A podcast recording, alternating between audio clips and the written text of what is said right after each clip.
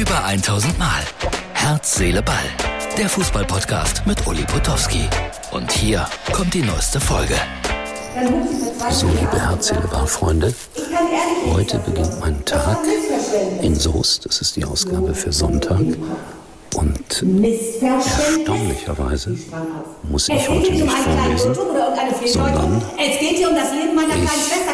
zeichne die Gewinner aus. Und Nina Weger liest mit viel Temperament.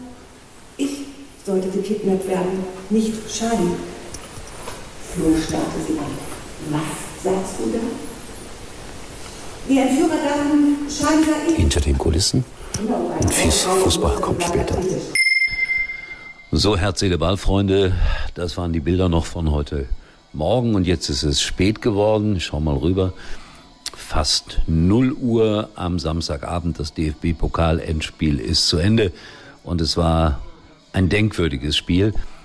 Gratulation an RB Leipzig, Gratulation an den SC Freiburg, der toll Fußball gespielt hat, genauso wie die Leipziger, muss man sagen, objektiv. Es war ein schönes Pokalendspiel, 1 zu 1, Nachverlängerung, Elfmeterschießen dann und da ist es dann einfach Glückssache, wer gewinnt. Da kann mir einer sagen, was er will, ob das dann auch Nervensache ist, sei mal dahingestellt.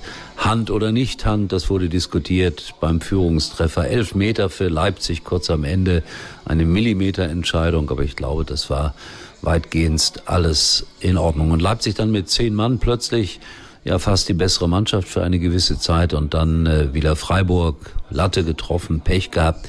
Aber es war ein schönes Endspiel. Also mir hat das sehr viel Freude gemacht, diese Gleichwertigkeit über weite Strecken zu sehen. Ich fand es dann nicht so toll, dass am Ende es auch Pfiffe gab für die Leipziger. Ja, das ist ein Projekt, aber sie haben gut Fußball gespielt. Und die Jungs können ja auch nichts dafür, dass sie Teil des Projektes sind. Oder doch, wer weiß das. Ja, dann diese Szenen unmittelbar vor der Siegerehrung, als ein Fotograf offensichtlich einen Herzanfall hatte. Und das hat mir wieder ein bisschen Hoffnung gegeben, wie viel Solidarität da eigentlich im Stadion war. Schöne Bilder, als die Handys hochgehalten wurden, als der Mann mit Applaus verabschiedet wurde. Und dann doch wieder Pfiffe für die Leipziger, ich finde an der Stelle und auch für die Schiedsrichter an der Stelle meines Erachtens nach unangebracht. Ja, Bemerkung am Rande. Als die Leipziger nicht so recht mit dem Spiel kamen, wie die zwei Jungs im Hintergrund hinter Domenico Tedesco äh, auf den Laptop schauten und irgendwelche Dinge hin und her schoben. Äh, einmal mehr diese Bemerkung. Ich glaube, es hat äh, nichts genutzt, dass man da den Laptop hatte und irgendwas hin und her geschoben hat, weil Fußball ist so viel einfacher. Immer und immer wieder. Ja, und dann diese unglaubliche Begeisterung am Ende, auch wie die Freiburger ihre Mannschaft gefeiert haben und dann der Zwischenfall mit dem Fotografen. Ja, und so ist das Leben von einer Sekunde auf die andere, spielen ganz andere Dinge eine Hauptrolle als ein mehr oder weniger profanes Fußballspiel. So, genug über das Pokalendspiel geredet, äh, über das Pokalendspiel. Dann gab es noch eins in Duisburg zwischen Strahlen und dem Wuppertaler SV, Niederrhein-Pokal heißt das.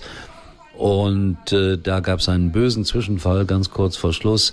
Ein Wuppertaler drehte völlig durch, sah die rote Karte, danach noch ja, eine Art von Schlägerei und Strahlen. Das ist ein Dorfclub hier, ganz bei mir in der Nähe, gewinnt sensationell als Klassentieferer gegen den Wuppertaler SV.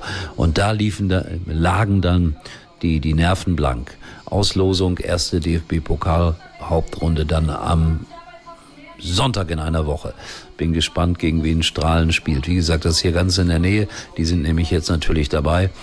Das ist ganz in der Nähe von hier. Die haben ein Stadion vielleicht für 1000 Leute. Gut, aber es gibt Krefeld in der Nähe, Duisburg in der Nähe. Mal sehen, was daraus wird. Das ist eine Randbemerkung vom kleineren Pokal. Und so ist ein langer Tag dann mal wieder zu Ende gegangen.